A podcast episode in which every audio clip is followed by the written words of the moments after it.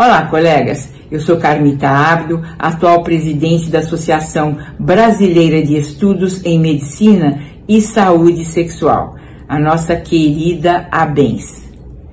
Quero dar as boas-vindas aos espectadores desse webinar da ABENS. Para quem não conhece, a ABENS é uma associação multidisciplinar de profissionais da área da saúde com o objetivo de estudo, atendimento, atualização e educação continuada em medicina e saúde sexual. A associação reúne hoje os maiores nomes não só da medicina, como também da saúde sexual, como médicos, psicólogos e fisioterapeutas. Isso tudo distribuído em seis departamentos e cinco comitês.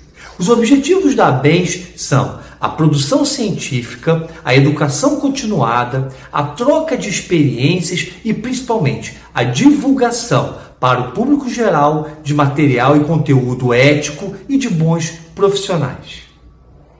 E esse é mais um evento do Passarela Bens, que é uma sequência de encontros semanais, sendo nosso último ciclo de eventos abertos a todos. Ele se iniciou no dia 3 de fevereiro e vai até o dia 28 de julho desse ano, com o objetivo de apresentar nossa associação para todos os profissionais da área da saúde que se interessam no estudo e no debate das questões relacionadas à medicina e à saúde sexual. A ABENS também é uma excelente oportunidade de networking entre os profissionais que trabalham com medicina sexual. Nos grupos exclusivos e privados de WhatsApp da ABENS, todos os associados têm a possibilidade de discutir casos reais das suas práticas diárias com as maiores autoridades nacionais da área.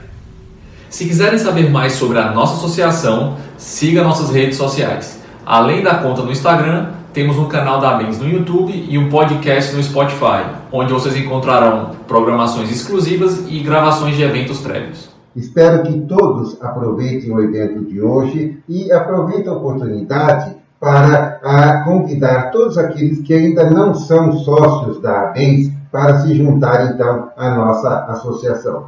Para que se associar, basta mandar um e-mail para direçãoabens@gmail.com. Tudo junto, sem o, tio e o C cedilha, e dizer que quer se associar. Nossa secretária, então, responderá o e-mail com as orientações necessárias para tal. E agora, desfrutem mais um sensacional evento da ABENS. Uma boa noite a todos.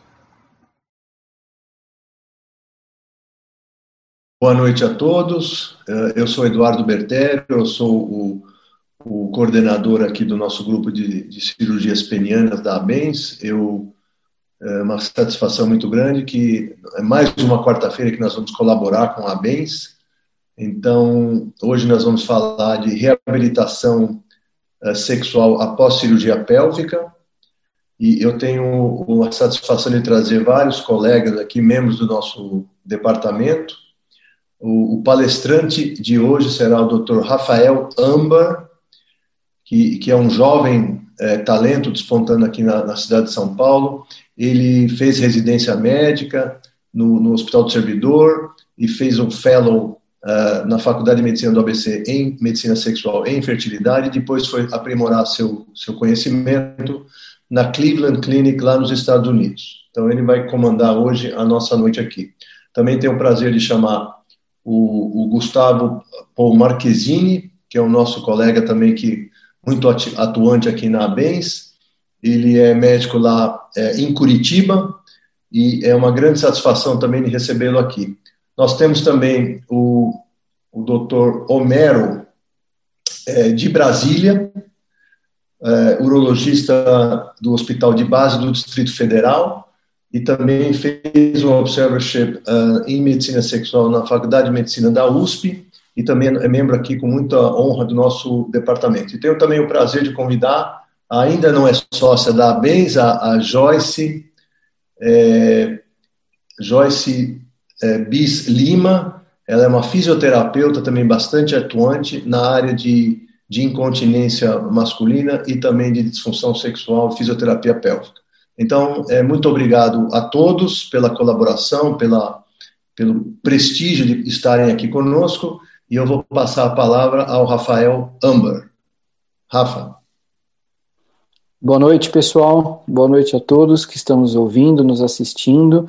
É um prazer estar aqui com vocês hoje à noite, representando o Departamento de Cirurgias Penianas da ABENS, do qual eu faço parte com muito orgulho. Eu quero agradecer ao Dr. Eduardo Bertero, chefe do grupo, pelo convite para essa aula de hoje e agradecer também a presença do Gustavo, do Homero, da Joyce, que vão contribuir a brilhantar essa nossa discussão.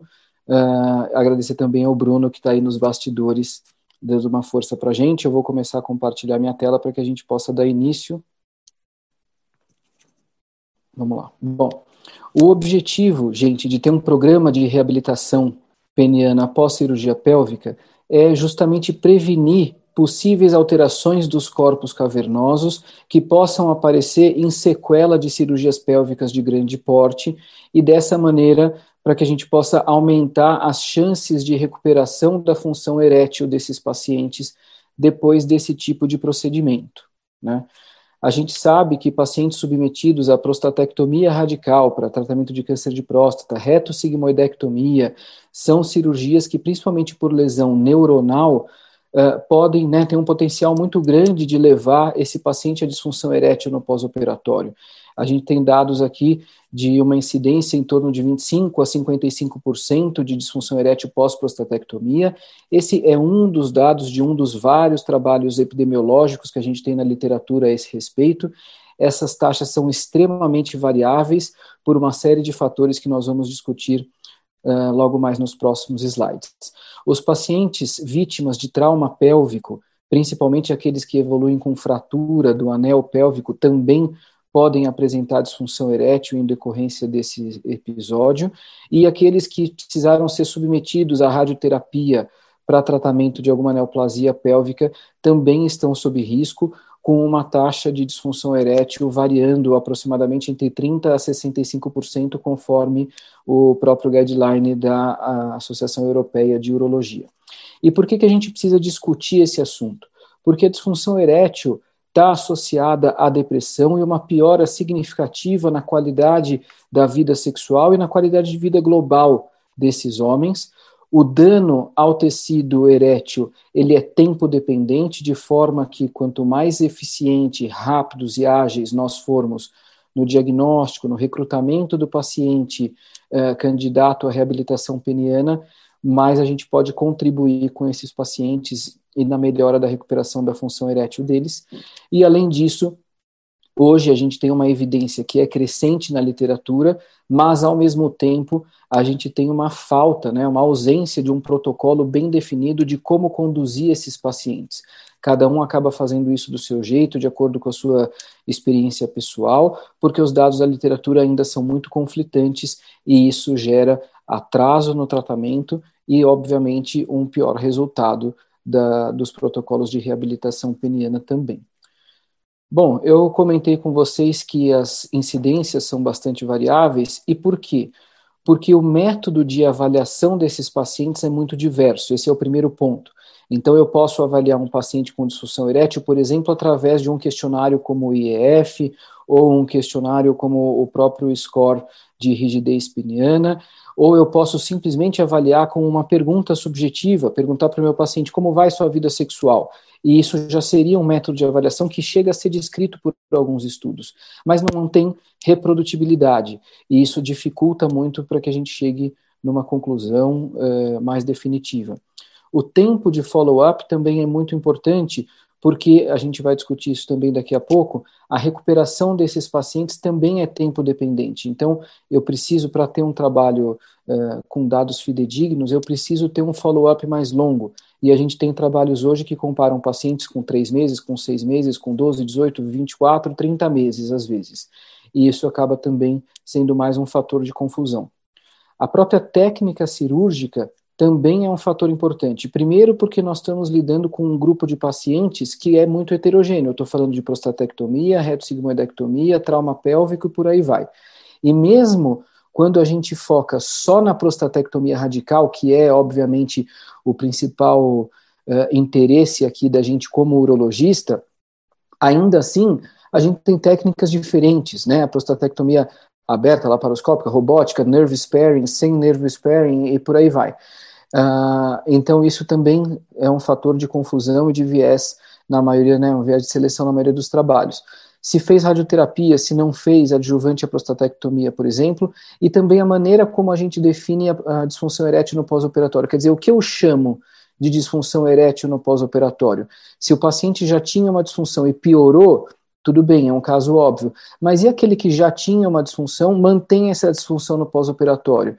Igual era antes? Quer dizer, esse paciente também entra no grupo de disfunção pós-operatória, sim ou não? Como que a gente avalia essa piora né, em relação à situação do baseline desse paciente? Então, essas situações todas levam a diversos resultados diferentes e conflitantes nos trabalhos que a gente tem. A gente vai discutir alguns deles uh, na sequência. Por outro lado, apesar da gente, né, de todas essas dificuldades, a gente tem alguns fatores de risco que estão bem definidos. Então, a idade, por exemplo, é um fator de risco que está bem estabelecido como preditor da recuperação da função erétil desses pacientes. Pacientes até 60 anos têm uma chance maior, e a gente tem esse trabalho publicado já há alguns anos, mostrando que depois dos 60 essa chance diminui, após os 65 diminui mais ainda para 30% a chance de recuperação pós-prostatectomia radical. Nós temos outros trabalhos estabelecendo a idade de 65 anos como sendo um ponto de corte razoável, a partir do qual a gente tem uma menor taxa de recuperação da função erétil. Uh, além disso, eu trago aqui um outro estudo que é uma análise retrospectiva com vários casos, mais de 1.500 casos de prostatectomias, com técnicas diferentes, aberta, laparoscópica ou, ou robô assistida, mostrando que esses pacientes têm uma taxa global de disfunção erétil no pós-operatório que varia em torno de 37%, não é pouca coisa, mesmo com o advento do robô. Não é meu objetivo aqui uh, discutir melhor técnica de prostatectomia, mas o fato é que essas taxas continuam altas, independentemente uh, de serem um pouquinho maiores ou um pouco menores com a, com a variação de técnica. Tá? E esse trabalho também demonstra a idade como sendo um fator de risco independente, como a gente já comentou. A presença de comorbidades como diabetes e doenças cardiovasculares também são fatores de risco significativos que vão levar a uma menor chance de recuperação da função erétil no pós-operatório. Né? Mas, sem dúvida, o fator mais importante é a função erétil no pré-operatório, como esse paciente era antes da cirurgia. Esse é o principal fator. A grande questão aí é como avaliar isso. A maioria dos pacientes submetidos à prostatectomia radical, por exemplo, muitas vezes não tem uma avaliação apropriada da função erétil no pré-operatório. Principalmente porque avaliar esse paciente depois que ele acabou de ter o diagnóstico do câncer de próstata, que ele acaba de saber que ele vai ter que passar por uma cirurgia radical de próstata, uma cirurgia de grande porte, é, você está fazendo uma avaliação extremamente influenciada por uma série de questões psicogênicas, de forma que você pode é, acabar não tendo uma avaliação fidedigna da função erétil no pré-operatório, a não ser que você avalie isso antes de comunicar ao paciente o resultado da biópsia de próstata, por exemplo. Essa seria a maneira ideal. É óbvio que, do ponto de vista prático, isso não é tão simples, mas se a gente quiser ter uma avaliação mais precisa, esse seria o melhor caminho.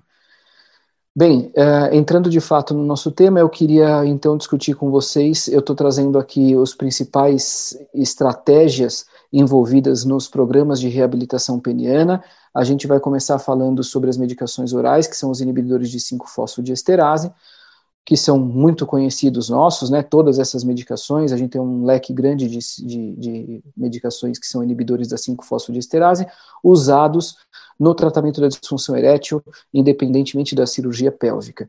Uh, como são muitos os esquemas que já foram estudados na literatura, eu trouxe aqui para vocês os principais esquemas que foram mais comumente estudados, que são o uso da sildenafila, seja com 50 ou 100 miligramas por dia, o uso da tadalafila com 20 miligramas por dia, três vezes por semana, vardenafila também em doses diferentes, e a associação do eh, tadalafila diário com mais o tadalafila sob demanda também já foi estudado.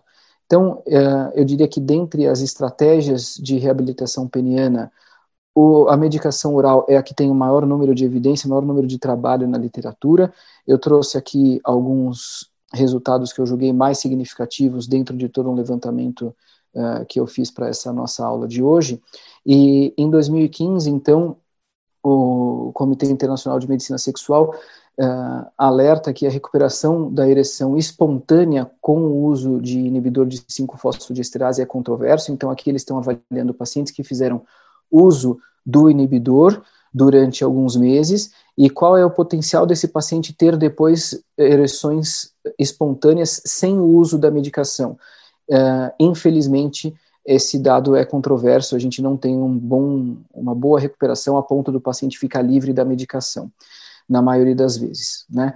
Uma outra revisão de 2017 mostra que a reabilitação peniana com inibidor da 5-fosfodiesterase tem sim um potencial de melhorar a função erétil e, independente do grau de melhora ou quanto nós vamos conseguir de melhora para esse paciente, sem dúvida, o inibidor da 5-fosfodiesterase vai propiciar a preservação da estrutura dos corpos cavernosos, do tamanho do pênis, evitando a atrofia dos corpos cavernosos, e isso vai ser importante com certeza no longo prazo uh, para o tratamento desse paciente, mesmo que ele venha a passar por um tratamento cirúrgico. Ainda avaliando os pacientes pós-prostatectomias, uh, a gente tem aqui uma revisão com meta-análise de um grupo grande de pesquisadores de vários, várias partes do mundo, publicado ainda esse ano, há poucos meses, avaliando uma infinidade de tratamentos clínicos disponíveis, comparando sildenafila, vadenafila, tacrolimus, uh, o próprio uso de bomba de vácuo, fisioterapia pélvica, uh, câmara hiperbárica, foram mais de 16 tipos diferentes de tratamentos, contemplados por mais de 20 estudos, incluindo acima de 2.700 pacientes, e do ponto de vista de medicação, o que uh, eles concluem é que a chance mais alta de recuperação da função erétil vai ser naquele paciente que usou a sildenafila com 100 miligramas por dia. Saindo um pouquinho do cenário da prostatectomia radical, só para a gente contemplar outras áreas, nos pacientes pós-fratura pélvica, nós temos uma revisão sistemática publicada ainda esse ano, mostrando que o uso do inibidor de 5-fosfodiesterase, ele é sim capaz de melhorar a resposta do ponto de vista de questionário no IEF desses pacientes e melhorar também a qualidade de vida desses pacientes.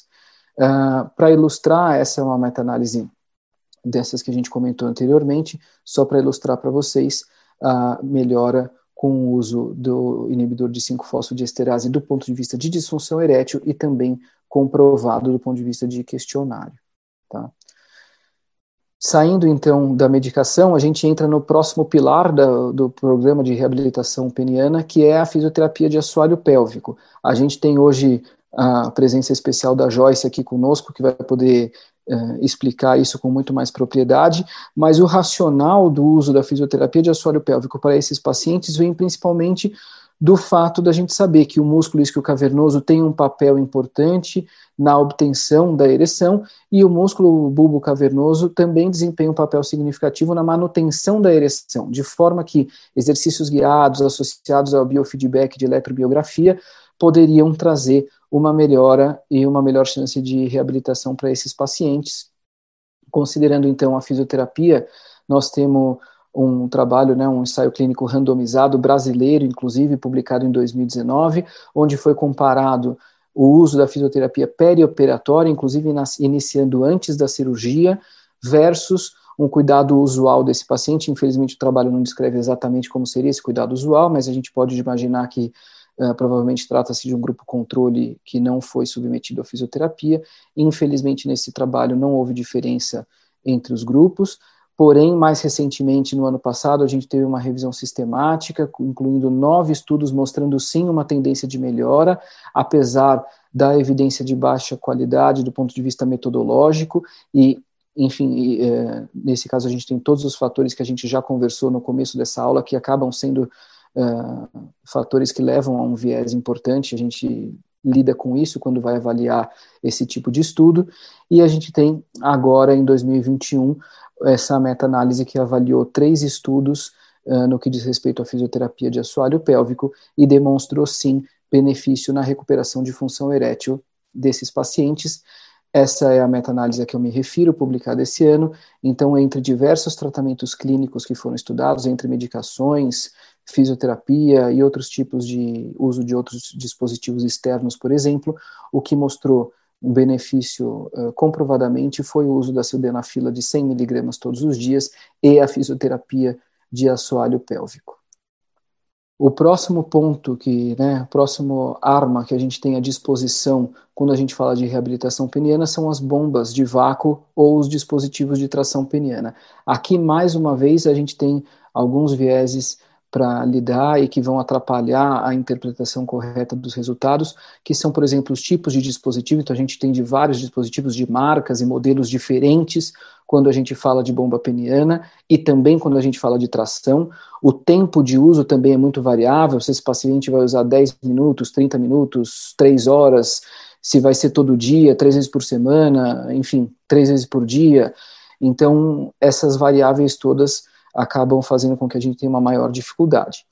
Uh, falando especificamente das possíveis vantagens do vácuo peniano, a bomba de vácuo comprovadamente em modelos animais tem um potencial de melhorar a fibrose dos corpos cavernosos, diminuir a taxa de apoptose e a hipóxia também do tecido erétil.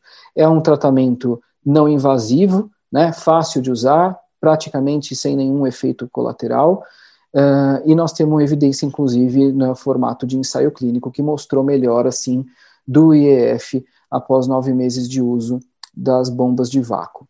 Uh, essa é uma meta-análise, eu não vou entrar uh, no mérito desses outros desfechos que foram analisados, porque, enfim, nós temos apenas um trabalho em cada subgrupo, mas aqui a gente tem três trabalhos comparando o uso da bomba de vácuo associada ao inibidor de 5-fosfodiesterase ou o inibidor de 5-fosfodiesterase sozinho, e a gente tem então uh, uma evidência de benefício no uso da bomba de vácuo em associação com a medicação oral.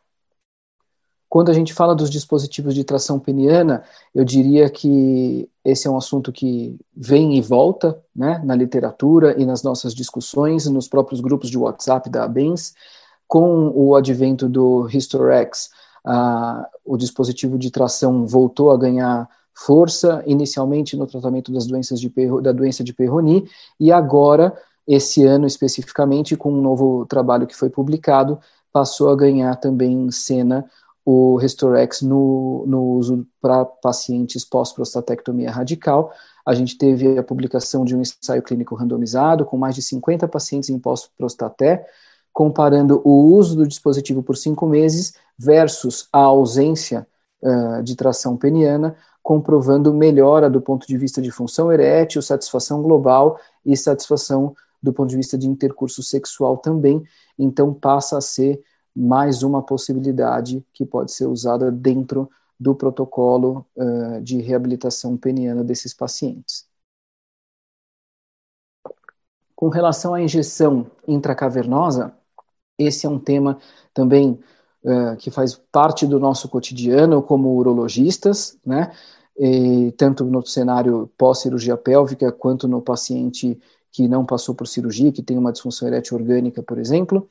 As drogas mais utilizadas são a prostaglandina, a fentolamina, a papaverina, cada uma com suas vantagens e desvantagens uh, e possíveis efeitos colaterais, mas de modo geral, as principais vantagens do tratamento com injeção intracavernosa são o fato de ser um tratamento reversível, não envolve o uso de dispositivos externos e pacientes, particularmente os pacientes pós-prostatectomia radical, costumam ter uma boa resposta uh, com o uso da medicação intracavernosa. Por outro lado, alguns pacientes podem se queixar de dor, essa dor pode ser significativa algumas vezes. Uh, a questão da manipulação também é um fator, quer dizer, ter que usar a injeção, ter que lidar com agulha, ter que se auto-aplicar uma injeção no pênis minutos antes de ter uma relação, para alguns pacientes pode ser algo um pouco traumático. O próprio armazenamento, principalmente nos, nas formulações manipuladas, que tem que ficar em geladeira, acaba sendo um fator também de, de desconforto para alguns pacientes, de modo que a gente acaba por ter uma taxa alta de abandono de tratamento que gira em torno aí de 10 a 30%. É, todos essas, esses pontos foram levantados, eu vou mencionar aqui, por um, né, uma revisão conduzida pelo nosso colega, o Tiago Negres, que é urologista, colega nosso da Faculdade de Medicina do ABC, que desenvolveu esse trabalho em conjunto com o Dr. Ramassami no grupo da Universidade de Miami. E eu trago aqui também um resultado trabalho publicado pelo John Mulhall, que todo mundo aqui conhece, muito renomado na área de reabilitação peniana, uh, mostrando que o uso da injeção intracavernosa, seja trimix ou bimix, durante três uh, vezes por semana, por seis meses, em comparação com o grupo que não usou injeção, mostrou que esses pacientes têm um melhor potencial de recuperação da função erétil e esses pacientes respondem melhor depois à medicação oral do que o grupo que não fez essa terapia de resgate e de reabilitação com as injeções intracavernosas. Outras estratégias menos uh, comumente utilizadas, mas que também têm importância, são, por exemplo, o, a terapia sexual, né, seja com psicólogo, psiquiatra, uh, com experiência na área da sexualidade, durante o primeiro ano pós-prostatectomia radical, isso pode trazer sim melhora na satisfação do paciente com relação à sua vida sexual. Já foi também estudada a possibilidade de como as atividades, atividade física aeróbica poderia influenciar, né, se poderia influenciar positivamente na recuperação da função erétil. Infelizmente, os resultados que a gente tem não são uh, positivos. E também aqui, uma outra opção uh, ainda um pouco polêmica no Brasil, é o uso das ondas de choque de baixa intensidade. Uh, aqui eu cito o trabalho do nosso colega também lá da Faculdade de Medicina do ABC, Willy Bacalini, que conduziu o primeiro ensaio clínico da literatura avaliando a onda de choque de baixa intensidade no paciente pós-prostatectomia radical.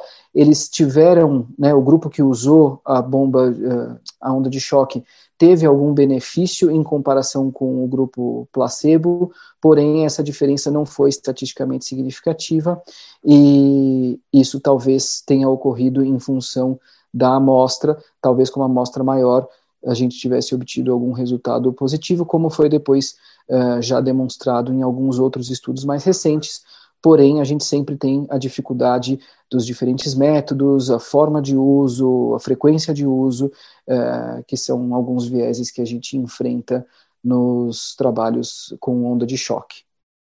Finalmente, eu queria falar com vocês, uh, uma vez que essas, todas essas opções tenham falhado, né, não tenham tido o resultado adequado, a gente fica com a opção do implante de prótese peniana para esses pacientes, é, que é uma cirurgia segura, é um tratamento definitivo, porém, obviamente, é um tratamento invasivo e, como todos vocês sabem, irreversível. Então, é algo que a gente precisa sempre discutir muito bem com os nossos pacientes. É, um outro ponto importante é que o advento da cirurgia robótica, né, na prostatectomia robótica, traz, por um lado, um potencial benefício de menor lesão uh, nervosa e, portanto, menor taxa de disfunção erétil no pós-operatório, mas, por outro lado, uh, é uma cirurgia que viola a cavidade peritoneal, fazendo com que a gente possa ter algumas dificuldades técnicas no implante do reservatório para pacientes que são candidatos à prótese peniana inflável no pós-operatório de uma prostatectomia. Então, esse é um, um ponto que também vale a discussão. E uh, o terceiro ponto é que a disfunção erétil pós-prostatectomia radical configura o segundo maior uh, motivo para implante de prótese peniana nos Estados Unidos. Mas apesar disso, a gente tem no mundo e também nos Estados Unidos, quando a gente avalia o cenário, né, o grupo de pacientes submetidos à prostatectomia radical, a taxa, o número de pacientes desse grupo que vai depois ser submetido a implante de prótese peniana é extremamente baixo, né? Mesmo uh, configurando dentre os pacientes que colocam prótese um motivo bastante comum. E daí fica a dúvida e o questionamento do porquê que isso acontece, né? Por que tão poucos pacientes chegam ao implante de prótese peniana? E eu levanto aqui algumas questões que eu vou aproveitar para a gente discutir depois, quando a gente iniciar a nossa discussão. Então, será que a função sexual desse paciente é negligenciada? Talvez porque o uro-oncologista não tenha tanto o hábito e intimidade com a questão da função sexual, ou porque existe um receio do próprio médico que operou o paciente em levantar uma questão de uma possível sequela da cirurgia, por mais que a gente saiba que isso seja comum e que pode acontecer? Será que é por receio do próprio paciente que tem já passou por uma cirurgia de grande porte e não quer passar por outra? Será que é porque uh, esses pacientes frequentemente apresentam associação com incontinência urinária, que por vezes, na maioria das vezes, acaba interferindo muito mais na qualidade de vida do que a disfunção erétil em si? Então, esses pacientes talvez deem prioridade para tratar a incontinência urinária antes de pensar em resolver uh, a parte sexual? Será porque a gente demora muito tempo para tomar a decisão de indicar o implante de prótese peniana para esse paciente? E isso talvez seja explicado até por essa falta de um protocolo de reabilitação, ou seja, a gente não tem uma definição de quanto tempo de protocolo fazer, quanto tempo em cada fase e quando de fato progredir para o tratamento cirúrgico com o implante de prótese. E daí então vem a pergunta uh, de um milhão de dólares, né? Quando indicar o implante de prótese peniana? É uma pergunta que eu não vou responder sozinho, eu vou chamar os nossos, os nossos colegas que estão participando dessa mesa virtual de hoje para que a gente possa discutir isso, e a gente vai discutir isso no formato de casos clínicos, mas algumas Uh, alguns pontos, sem dúvida, são o fato de a recuperação da neuropatia ser tempo dependente. Então, será que a gente tem que esperar dois anos, uh, como advogavam os primeiros trabalhos, né? Alguns falando até em recuperação após 30 meses. Ou será que a gente pode antecipar isso e esperar apenas um ano depois do procedimento, como defendem os trabalhos mais recentes? A função erétil pré-operatória, sem dúvida, tem que ser levada em consideração. Então, hoje a gente já tem alguns trabalhos, inclusive. Uh, avaliando o implante de prótese no mesmo ato da prostatectomia radical para pacientes, óbvio, que já tinham uma disfunção erétil severa no pré-operatório. A idade desse paciente também é um ponto que tem que ser levado em consideração, já que é um dos principais fatores relacionados à recuperação da ereção depois da cirurgia. E também a resposta, né? Que resposta a gente pode esperar desses pacientes com essas estratégias menos invasivas de reabilitação peniana? Quanto que a gente pode esperar de resposta e que resposta a gente pode esperar. Essas são perguntas que estão por ser definidas e que vão influenciar no período, né, no momento, melhor timing para indicação do implante de prótese peniana. Então, acho que isso é o. Né, essas são as questões que eu queria discutir com vocês hoje. Eu acho que eu trago aqui, na verdade, uma base para que a gente possa discutir melhor todos juntos. Uh, o tema da reabilitação peniana, sem dúvida, é um tema que é a cara da bens, porque é um tema multidisciplinar, envolvendo uh, psicologia, psiquiatria, fisioterapia e nós, como, como médicos urologistas, também. Então, é isso. Eu agradeço mais uma vez o convite, foi um prazer, espero ter levantado aqui pontos interessantes para todos. E eu vou, então, convocar o Gustavo para iniciar a apresentação dos nossos casos clínicos, dos nossos casos clínicos dessa noite. Olá, boa noite a todos. Muito obrigado, Rafa. É... Parabéns pela apresentação. Foi uma apresentação realmente bastante esclarecedora, você englobou tudo e vai ajudar realmente bastante aí para a gente poder fazer as nossas discussões. Em primeiro lugar, eu gostaria de agradecer também de, a oportunidade de estar aqui na, nesse evento. É, o evento do Departamento de Cirurgia Peniana da, da BES, coordenada pelo Dr. Berteiro. temos muito orgulho de ter ele como o nosso, nosso chefe. Né? É, então eu vou compartilhar aqui a minha tela. Agora nós vamos falar um pouquinho a respeito de, de, de alguns casos penianos, um, aí uns casos clínicos, né? Então uh, vamos falar a respeito da reabilitação peniana pós cirurgia pélvica, né? Sempre esperar dois anos para o implante peniano, né? Essa é a nossa nossa pergunta uh, que também devemos responder. Né?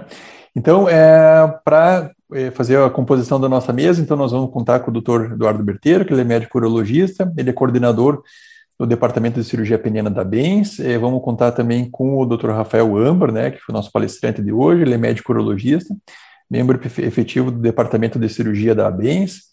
É, também com o Dr. Mero de, de Paula, ele é médico urologista lá de Brasília, ele é, também é um membro efetivo do Departamento de Cirurgia Peniana da BENS. E também com a doutora Joyce Bis, a nossa fisioterapeuta convidada, e esperamos que em breve membro da BENS também. É, então, nosso primeiro caso clínico é um paciente RMC, paciente de 45 anos, um paciente rígido, não faz uso de nenhum tipo de medicação. De histórico prévio, esse paciente ele tem uma história de uma cirurgia é, para correção de hernia inguinal bilateral. Essa, essa correção foi feita por videolaparoscopia sete anos, a, sete anos atrás. Né? Paciente que urina bem, a função sexual normal. Esse paciente ele tinha uma, espe é, um, um especial, é, uma especial preocupação, porque ele tem uh, um histórico familiar de câncer de próstata. O pai dele é, ele teve um, um, tumor de próstata que foi diagnosticado com 58 anos, então já desde os 40 anos de, de idade ele já faz acompanhamento para essa questão do screening de câncer de próstata. É, Então, esse paciente, ele, ele se apresentou, atualmente ele tem um exame físico, ele tem um genital externo normal, os testículos são normais, o exame digital de próstata revela uma próstata de mais ou menos 25 gramas, fibra elástica indolor, e ele tem um certo grau de obesidade, ele tem um IMC de 31. Dos exames laboratoriais desse paciente, há dois anos atrás ele tinha um PSA que era um PSA de 1,1, uma testosterona de, de 470, e nos exames atuais demonstraram, então, uma, uma elevação do PSA, a testosterona baixou um pouquinho, talvez pelo, pelo, pelo ganho de peso, uma urina normal e uma urocultura negativa. Então, aqui a gente consegue observar a evolução do PSA desse paciente. Há dois anos atrás ele tinha um PSA que era de 1,1, a testosterona dele era de 470. E aí, na evolução, depois de seis meses, esse paciente apresentou uma evolução de, do, do PSA, foi para 1,8, a testosterona de 450, mas ainda não era uma evolução muito significativa. Depois de seis meses, esse PSA aumentou um pouquinho mais, foi para 2,3. Esse paciente, na época, é, ainda tinha um, um, aumento, mas ele optou por, por não fazer nada, e aí ele se apresentou na consulta atual, um PSA que subiu para 3,8 e uma testosterona de, de 320. De características, então, ele é, um, ele é um paciente que é um empresário de sucesso, ele é bastante ocupado, ele tem bastante dificuldade, inclusive, de vir nas consultas de rotina, né?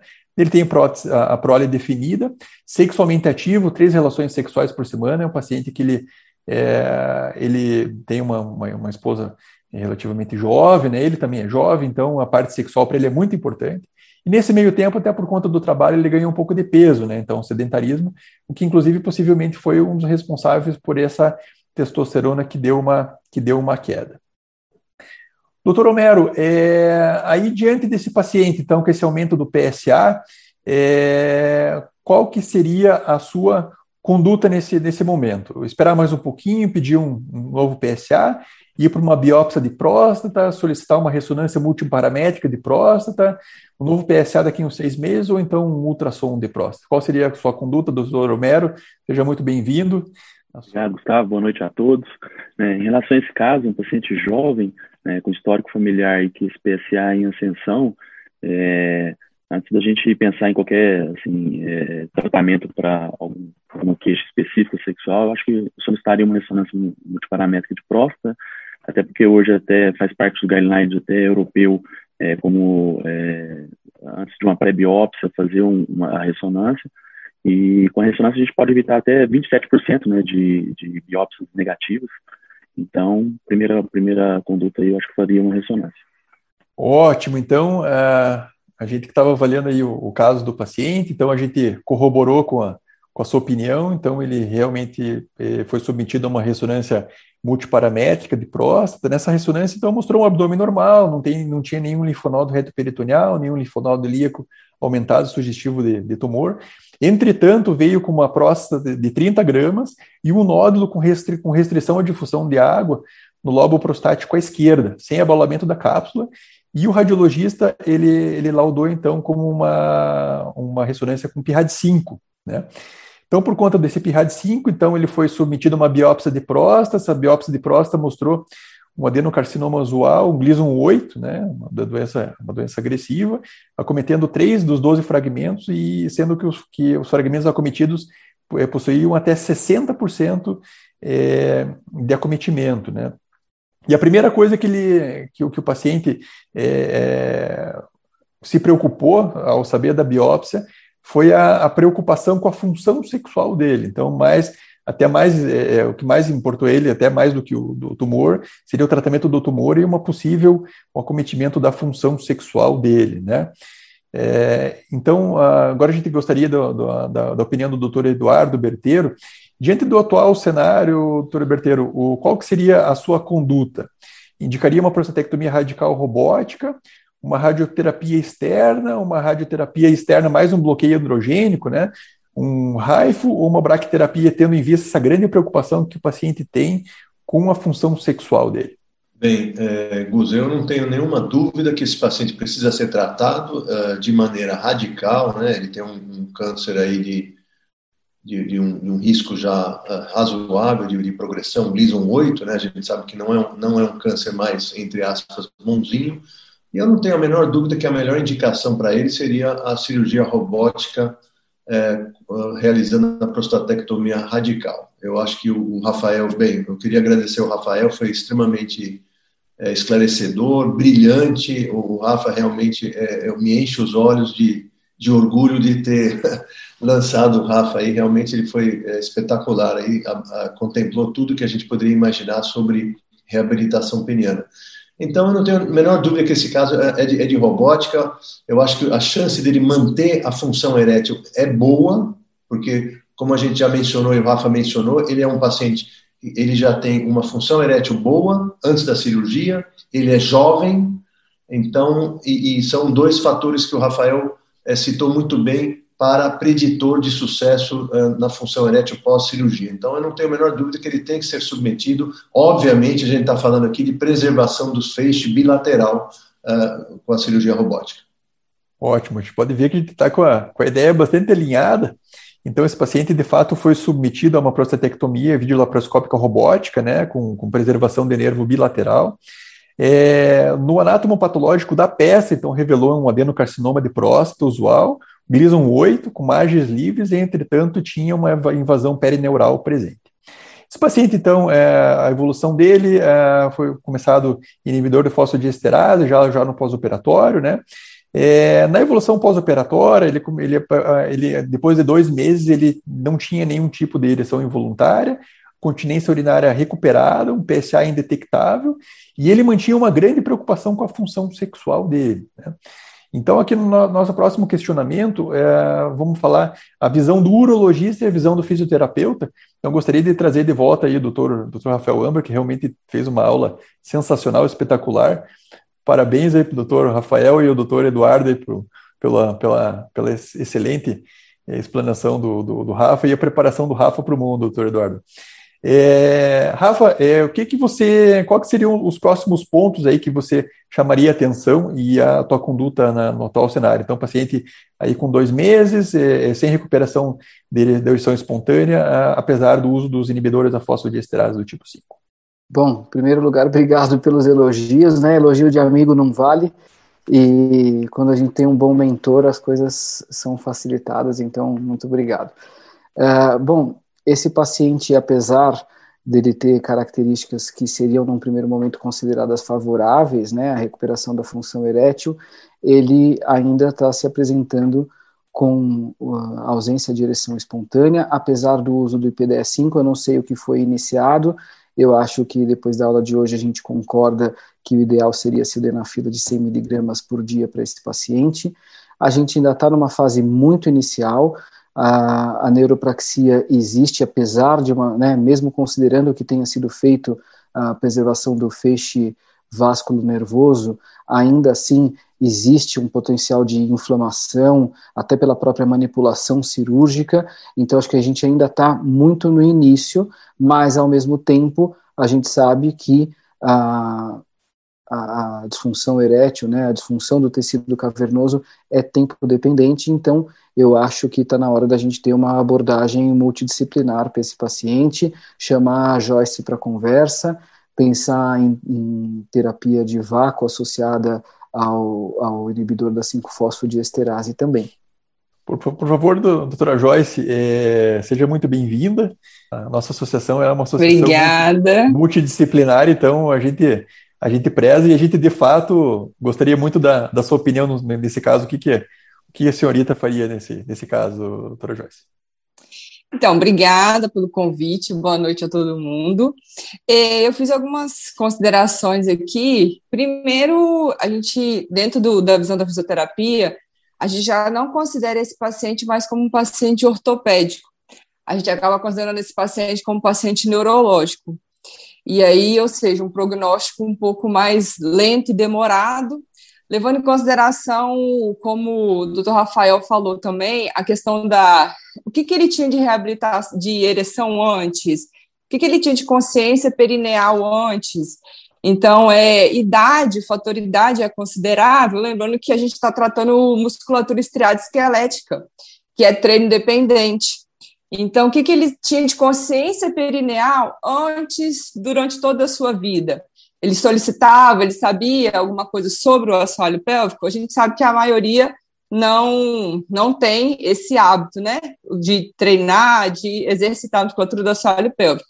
Então, levando em consideração o envelhecimento, levando em consideração a lesão neurológica, o que, que a gente parte para a fisioterapia? A gente tem um eletrodiagnóstico para a gente avaliar que, qual o grau de lesão, quanto que restou ali de fibra, de ação muscular, para imaginar um possível prognóstico e introduzir, como ele já vem de um quadro possivelmente de incontinência urinária, então a gente já trabalha um reforço muscular, principalmente em cima de levantadores do ânus, que é uma musculatura que ainda vai se manter é, funcional, solicitar recrutar a musculatura superficial, somente os iscos cavernosos, que é 100% erétil, e vai ter a sua inervação debilitada ali, né, lesionada, e recrutando essa musculatura de assoalho pélvico junto já com o trabalho da incontinência, ver o que, que a gente consegue recrutar de fibras da musculatura superficial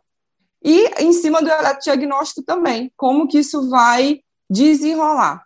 E a, o treino da musculatura do assoalho pélvico é uma coisa que ele vai fazer para sempre. É o ideal, um pré-operatório, é, é, diagnosticou, marcou cirurgia, vamos começar a fazer um treino, uma consciência perineal, ele continuar esse treino aí é, até o momento da cirurgia, retorna, faz um trabalho e aí vamos desenrolando o que, que como que vai desenvolver.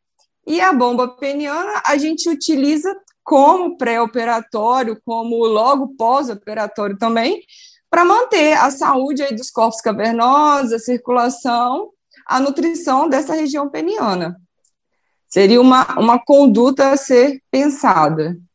Ótimo. Então, esse paciente em questão, na evolução dele, então, uh, no, no, três meses de pós-operatório, então ele estava em uso de inibidor de fosfodiesterase do tipo 5, mais vácuo, e ele manteve sem ereções involuntárias, né, na consulta de quatro meses, então ele mantinha um PSA indetectável, e por conta dessas ausências de ereções involuntárias e resposta ao inibidor de, de fosfodiesterase do tipo 5, foi começado, então, tratamento com medicação intracavernosa, né? É, teve uma boa resposta, né? Então ele começou, ele, ele pôde retomar as atividades sexuais dele, né? Que, tavam, que, que ele não estava conseguindo. Entretanto, ele ainda não apresentava evoluções involuntárias. Depois de nove meses do pós-operatório, então é, manteve mais ou menos a, a, o mesmo padrão. Aí, é, entretanto, ele já começou a ficar um pouco insatisfeito com as medicações intracavernosas. Em vez de usar três vezes por semana, ele começou a usar duas vezes por semana, né? Entretanto, ele estava ele tava, ele tava indo bem. Né? E na consulta de 15 meses do pós-operatório, ele começou a ter um pouco de ereção involuntária, mas essas ereções involuntárias é, eram ereções um pouco menos frequentes, e sem uso de medicação intracavernosa, ele apresentava uma ereção de, do IHS-2, então ele tinha uma ereção, mas não era uma ereção que era suficiente para promover uma penetração. Né? Começou a se queixar um pouco mais das medicações intracavernosas por conta da falta de espontaneidade sexual, né?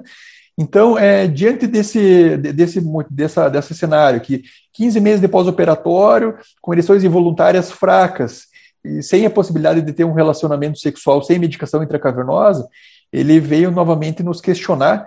Então, ele foi procurar o Dr. Homero, e o Dr. Homero, para qual que seria a conduta do Dr. Homero nesse caso.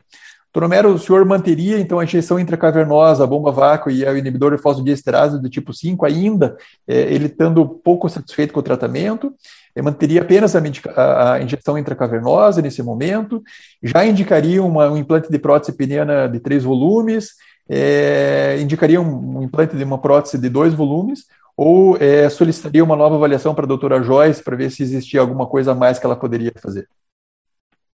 Então, apesar, da, apesar de todo o prognóstico assim, favorável pré-operatório, né, e essa evolução é, de 15 meses, é, respondendo bem com injeção intracavernosa, mas insatisfeito pela aplicação do, do medicamento, é, é, a falta de espontaneidade, eu conversaria bem com ele com, com a proposta de, do implante de prótese peniana.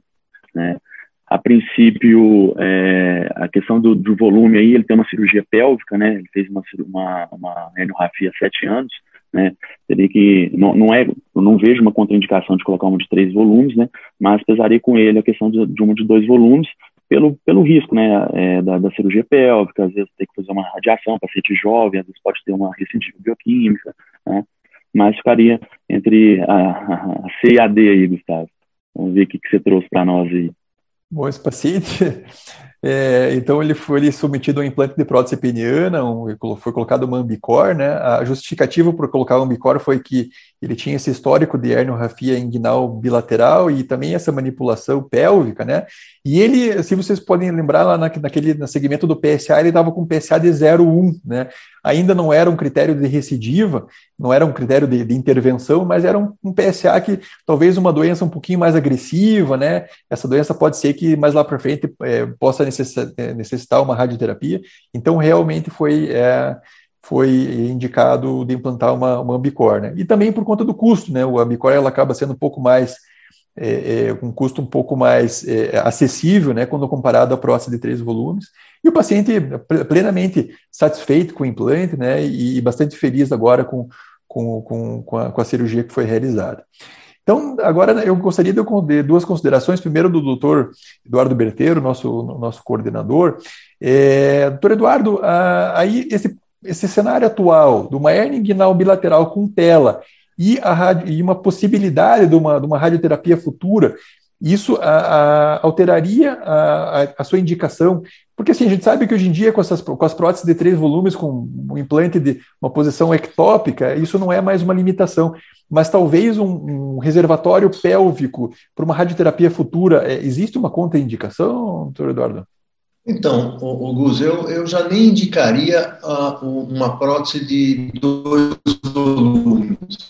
Eu, eu, não, eu já coloquei muita ambicor, mas eu não gosto da ambicor. Eu acho que ela apresenta muito mais falha mecânica, ela apresenta uma, um estado flácido também não, não satisfatório. É, aliás, eu só para mencionar, hoje nós temos a colocação de colocação ectópica, tá?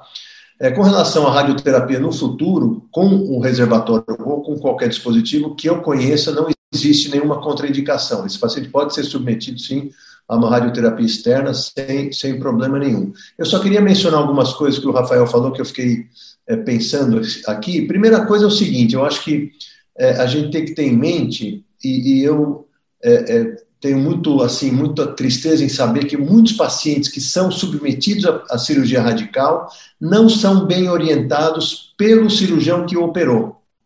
Então, o, paciente, o, cirurgião que operou, muitas vezes, isso é uma crítica à nossa própria uh, sociedade, aos nossos colegas, eles estão muito mais preocupados com a, a o aspecto oncológico e acabam desprezando o aspecto uh, sexual e de qualidade de vida. Então, quando, muitas vezes o paciente chega na minha clínica, já, já operou faz oito meses e nem um, um inibidor de fosfodiesterase foi, foi sugerido a esse paciente. Então, acho que isso é um alerta para todos nós. Assim, a gente sabe que a neuropraxia, é outra, outra experiência que eu tenho, a neuropraxia, em geral, ela vai durar de seis a oito meses. Então, esse caso aqui, 15 meses, eu acho muito improvável que esse paciente vai conseguir voltar a ter ereção uh, natural espontânea por conta da neuropraxia, tá bom? E, e agradeço mais uma vez aí a, a, participação de todos e a Joyce, por favor, com a palavra. Eu continuaria indicando os exercícios do assoalho pélvico, né? Trabalhando principalmente força e potência nessa musculatura, levando em consideração todo o fator envelhecimento, o fator, fator falta de consciência perineal, o fator é, é, continência, quanto, quanto não deixar que essa, essa incontinência retorne em algum momento. Bomba a vácuo, a gente orienta como em casa, domicílio, então comece com um regime aí de 5, 8 minutos, o nosso protocolo, né, 10 minutos, mas não ultrapassar 20 minutos de aplicação, de utilização diária, e exercício do assoalho pélvico para a vida inteira. E sempre na, na, na tentativa de recrutar essa musculatura superficial que acabou sendo lesionada, é, sofrendo essa lesão nervosa, né, da, da cirurgia a gente tem um pouco, a gente tem urologista, às vezes a gente tem um pouco de dificuldade é, em orientar o regime de utilização dessas bombas, assim, sabe? É, então, gostaria de saber uhum. da, da, da, tua opinião com relação a, a, qual regime de utilização. Lógico, a gente sabe que mais do que 30, 20, 30 minutos, às vezes pode ser um, um tempo um pouquinho um pouco maior, tem que cuidar com a, com a bomba que tem uma, uma bomba que tenha realmente uma válvula, né? É, mas qual que é o regime de utilização adequado e qual bomba usar? Assim, aonde você pede para o paciente comprar a bomba? Como é que é a, a, a, parte prática do teu dia a dia de, de, com bomba vácuo, como é que funciona, Joyce? É, eu não, é uma bomba essas que a gente consegue adquirir na internet. Eu, infelizmente, deixei o meu modelo, não trouxe, ou se encontrar alguma farmácia que tem a válvula, é, ele coloca na base do pênis para aderir à bomba, começa a bombear, a partir do momento que ele teve ereção, ele vai manter ali a gente começa com o regime, como ele vai, às vezes ele chega com muita ansiedade, então a gente começa um tempo é, crescente, né? Então começa devagar, mas a gente nunca orienta passar de 20 minutos. Mas a bomba é uma bomba fácil de encontrar mesmo na internet ou no sex shop. Mas e essa bomba é, a gente indicaria antes prótese. Geralmente, depois da, da implantação da prótese, a gente acaba não orientando muito, ficando mais com a reabilitação do assoalho pélvico mesmo, os exercícios, manutenção dos exercícios do assoalho pélvico. Então, a prótese a gente faria antes para manutenção da saúde máxima desse pênis aí, da circulação sanguínea, não, isso, eu acho que sim, eu acho que até aqui a, a, pergunta até ficou, ficou mal colocada, como se fosse alguma coisa usar depois da prótese. Logicamente, essas considerações aqui são considerações é, da bomba vácuo, dos exercícios pélvicos adjuvantes, considerações é, prévias à colocação do, do, do, implante peniano, né? Então tá legal. Então uh, podemos passar então para o. Tudo que for para manter a estabilidade, manter essa, esse órgão mais saudável possível, a gente vai estar tá fazendo pré e os exercícios do assoalho pélvico para sempre. Sempre ele vai estar tá exercitando. Uh, vamos para o nosso segundo caso clínico. É um caso clínico paciente RVL, 58 anos. Ele apresentou uma alteração de hábito intestinal nos últimos tempos, é, com, é, alternando constipação com diarreia não tinha nenhum problema é, patológico prévio, né? E aí numa colonoscopia e num exame de um exame de imagem foi identificado que ele teve uma, uma neoplasia extensa em reto alto e reto médio. Né? Esse paciente então, diante do, do problema, ele foi submetido a uma, a uma quimioterapia e uma radioterapia neoadjuvante, seguido de uma cirurgia de Miles, né? É, sendo submetido então a uma colostomia terminal definitiva. Esse paciente evoluiu no pós-operatório com uma disfunção erétil, né? E aí, por conta da disfunção erétil, ele, esse paciente também muito preocupado com a questão sexual, foi encaminhado o urologista para tratar essa, essa disfunção erétil. Então, do mesmo modo, aí, então, esse paciente, então, no pós-operatório, então, é, foi submetido, então, a uma avaliação inicial, onde foi começado o inibidor de fosfodiesterase do tipo 5, né? Inicialmente já tinha sido proposto para ele começar com medicação intracavernosa, mas ele não aceitou, ele não aceitou é, bem a ideia da medicação das, das injeções foi prescrito vácuo, né? E esse paciente voltou um mês depois, é, usando inibidor de fosfodiesterase do tipo 5, sem nenhuma resposta, sem ereção involuntária. Ele não conseguiu aderir é, corretamente a, a, a, ao vácuo, né? E aí foi insistido no paciente começar com medicação intracavernosa. Esse paciente perdeu o segmento, voltou só depois de três meses, paciente insatisfeito, sem resposta ao inibidor da fosfodiesterase do tipo 5, começou a fazer medicação intracavernosa, entretanto, é, ele não prosseguiu com medicação intracavernosa por conta de muita dor. Se o paciente fazia medicação, ele, ele se queixava que ele até tinha uma ereção que era suficiente para penetração, mas a dor incomodava ele muito, que e, e isso aí fazia com que ele não, conseguia, não conseguisse manter um relacionamento. Né? Relatou depois de seis meses o encurtamento peniano, começou a ficar bastante insatisfeito, e um mês depois ele voltou e ele voltou, é, ele tinha um amigo que tinha sido, submetido a um implante de prótese peniana, esse amigo estava bastante satisfeito e ele veio decidido a colocar o implante peniano. Pergunto para o Dr. Rafael Ambar. Dr. Rafael, o que, que pode ser feito é, antes, então, de, de, de, dessa questionamento aí de colocar prótese ou não, né? O que, que pode ser feito para tentar reduzir essa dor peniana relacionada ao, às injeções intracavernosas? O que, que que, que o senhor costuma é, indicar nesses casos?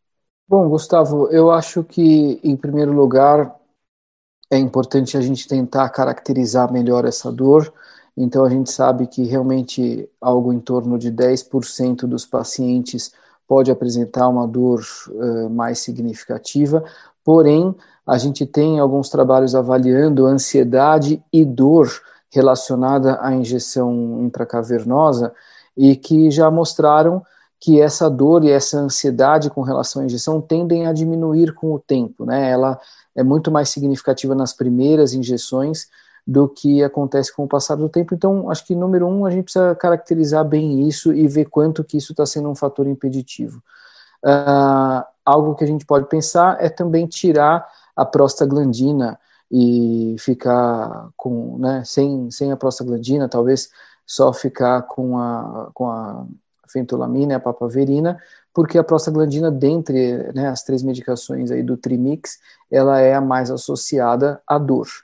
Uma outra alternativa que é, a literatura ainda, pelo menos eu não conheço, mas que o nosso coordenador aqui, Dr. Bertero, é, já ouvi falar dele ter uma experiência com isso, é, é o uso de algum tipo de anestésico uh, junto com a injeção. Acho que ele pode também dar alguma contribuição aqui para a gente.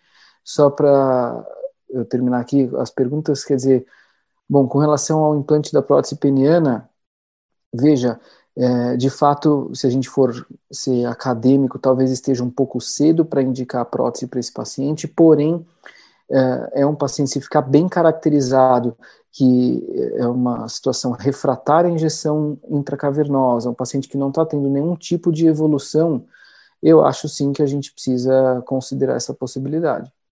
Doutor Bertero, conta aí para a gente rapidinho como é que é essa questão do, do anestésico.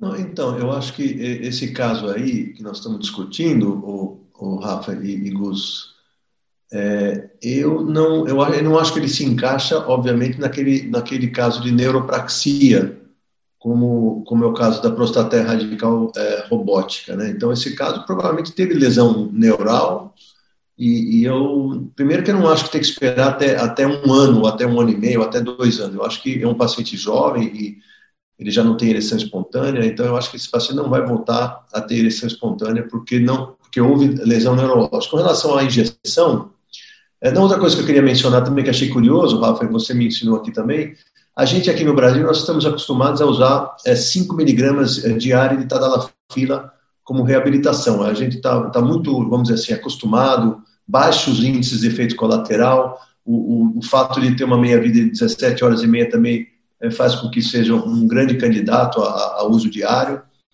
Uh, me surpreendeu realmente o, o, a sildenafila de 100 miligramas usado diariamente. Eu acho que a gente talvez tenha um pouco de dificuldade em prescrever isso, não sei qual é a sua opinião, a opinião de vocês.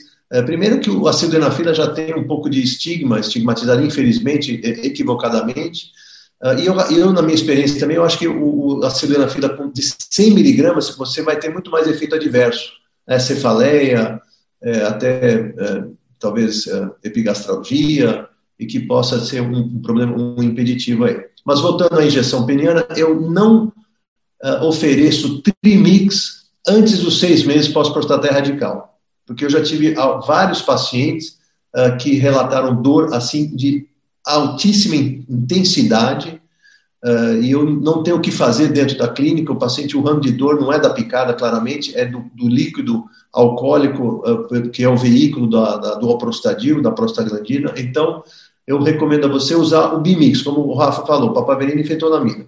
Para pacientes que ultrapassaram seis meses e continuam com dor, é, eu realmente fiz isso empiricamente uma vez e deu certo. Eu, eu tenho 10 ml do frasco, eu coloco 1 ml de, de xilocaína.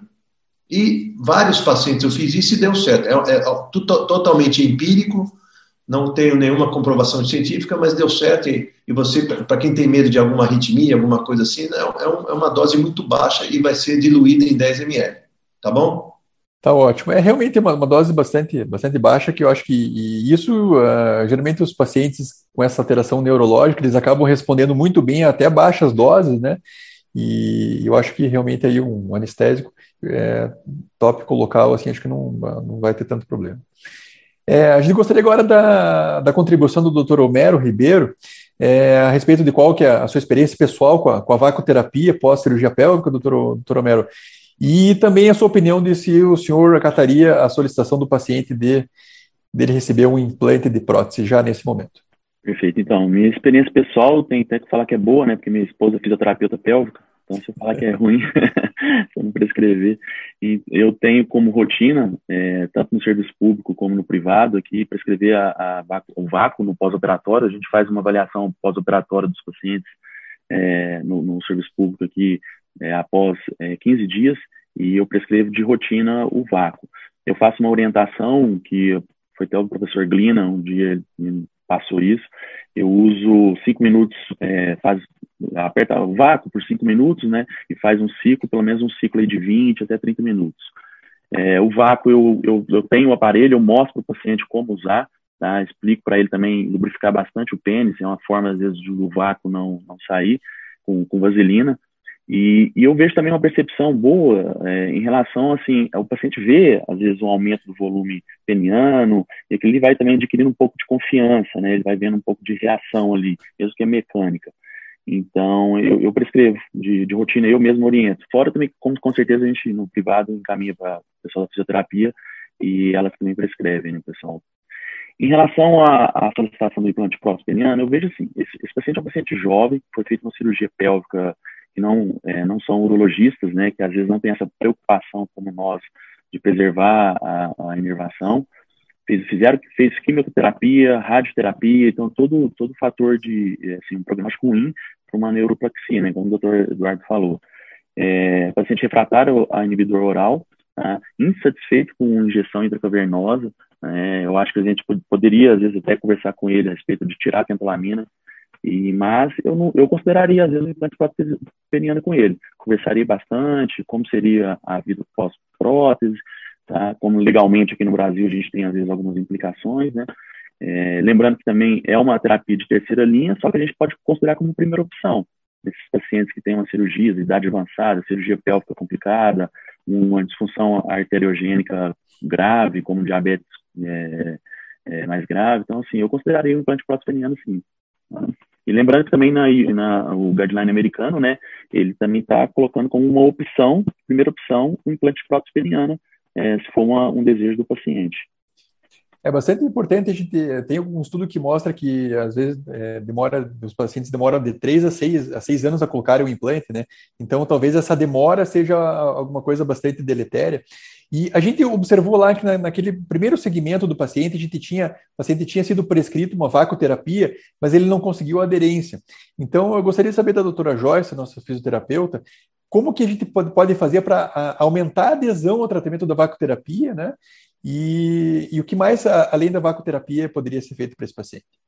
Consciência, a gente trabalha muito consciência, a parte educacional mesmo do paciente, como o doutor Mero falou, ele vê o membro é, em ereção, isso anima. Então, passar a explicação anatômica, como que funciona a função da, da, ereção, da função sexual, é, ajudá-lo também a descobrir outras partes do seu corpo, não, não desfocar um pouco, mas dando consciência e responsabilidade a ele também pelo tratamento. A gente não pode assumir toda a responsabilidade sozinha e, e, e ele não. Então, educação. A gente trabalha muito a parte educacional desse paciente. E, além disso, a gente tem a eletroestimulação também, tem a eletroterapia para melhorar a parte circulatória, então a gente faz o consultório também é, para manter a saúde circulatória desse membro e os exercícios, muito, muito exercício do assoalho pélvico, muita consciência perineal, muito fortalecimento. Ótimo. É, e também agora o doutor Berteiro, então a gente gostaria também de. Aqui já, tá, já estamos acabando o nosso caso clínico. Doutor Berteiro, o senhor acataria o implante solicitado para esse paciente? Ah, nesse caso, o senhor teria algum, alguma preferência de algum tipo de prótese, é, até um, dois volumes, ou então três volumes com reservatório ectópico, é, considerando essa cirurgia pélvica anterior e a presença de, dessa colostomia terminal? É, não, eu, eu, sim acataria a, a, solicitação do paciente. Eu acho que, como eu falei já anteriormente, é um paciente muito candidato à prótese, é um paciente que precisa ser trabalhado, né? A gente sabe que o, o candidato à prótese precisa é, saber que é um tratamento definitivo, que a ereção dele com a prótese, seja maleável ou seja inflável, não vai ser igual ao que era antes. A gente tem que é, conversar sobre expectativa realista do tamanho do pênis, esse paciente pode ter tido um encurtamento peniano pela, pelo desuso, né? A gente sabe que o desuso também leva a uma, a um, a uma diminuição do, do comprimento peniano e muitas vezes não é recuperado. E com relação à prótese inflável, eu indicaria uma prótese inflável, eu sou grande fã da prótese inflável, né, a, a ocultabilidade da prótese inflável é muito boa, e exclui, né, excetuando aí a questão financeira, claramente, que a gente sabe que é muito mais cara, é, eu, é, recomendaria a prótese de três volumes, como eu já falei aqui, não tem nenhum impeditivo o fato de ter é, colostomia ou de ter cirurgia abdominal é, peritoneal, a gente pode colocar um reservatório submuscular, uh, como a gente tem feito em alguns casos, uh, chamando o reservatório de localização ectópica, tá bom? Tá ótimo. É, eu tinha reservado aqui uma, umas perguntas para o chat, mas devido ao, ao avançar do, do, horário, a gente já está com horário mais esgotado. É, gostaria então das palavras finais do Dr. Rafael, Dr. Romero, doutora Joyce e Dr. Eduardo. Dr. Rafael, por favor. Bom, só queria realmente agradecer de novo. Acho que a discussão foi exatamente uh, rica e interessante como a gente planejou que fosse. Então, obrigado a vocês pela participação, por terem contribuído para essa aula. Uh, obrigado a quem nos assistiu até agora, né? Pela presença, pelos comentários aí no chat, pelos elogios. Espero realmente que tenha sido interessante e proveitoso. Um abraço a todos, boa noite e obrigado de novo pelo convite. Boa noite a todos, obrigado pela, pela oportunidade aí, tá com, com grandes referências aí, e mais um evento da cirurgia, do Departamento de Cirurgia Peniana, né, da ABEMS, né, e espero que todos tenham aproveitado bastante aí. Um abraço. Doutora Joyce? Quero agradecer também a oportunidade, doutor Eduardo, doutor Gustavo, pelo convite. Meu primeiro evento dessa magnitude, então desculpa aí qualquer ansiedade. E muito obrigada, estamos aqui à disposição. Doutor Berteiro, eu vou deixar as palavras finais para ele daqui a pouquinho. É, então, até para a doutora Joyce, para todas as pessoas que ainda não são associados, então mandam um e-mail, enviam um e-mail para a direção abens.gmail.com, solicita a sua, a sua associação, serão todos muito bem-vindos. Lembrando a todos que nós temos um canal no YouTube, que é o canal da ABENS, que é a da Associação Brasileira de Estudos em Medicina e Saúde Sexual, é, todos os nossos eventos prévios estão lá e também temos um podcast lá no Spotify chamado Abenscast. Então, muito obrigado. E eu gostaria de passar a palavra para o Dr. Eduardo Berteiro, que é o nosso coordenador, para ele dar suas palavras finais e encerrar o evento. Muito obrigado a todos. Bem, eh, Gustavo, eh, mais uma vez obrigado a, todos os presentes. Gustavo, obrigado você pela sua eh, rica contribuição. Rafael, mais uma vez pela brilhante palestra e pela participação aí do, do Homero lá de Brasília, pela Joyce, que está lá no Espírito Santo. Você mandou muito bem, Joyce, mostrou a importância da fisioterapia pélvica e espero que você se inscreva aí com, com o Gustavo, mandando um e-mail aí para ele. Eu queria lembrar para vocês uh, que semana que vem, dia 30, nós temos uma, um webinar intitulado Assistência às Pessoas Intersexo. Tivemos mudanças nos últimos anos, então vai ser uh, veiculado aqui nesse canal aqui da Passarela, no dia 30, semana que vem. Tá bom? Então, mais uma vez, boa noite a todos e um abração aí a todos. Muito obrigado mais uma vez.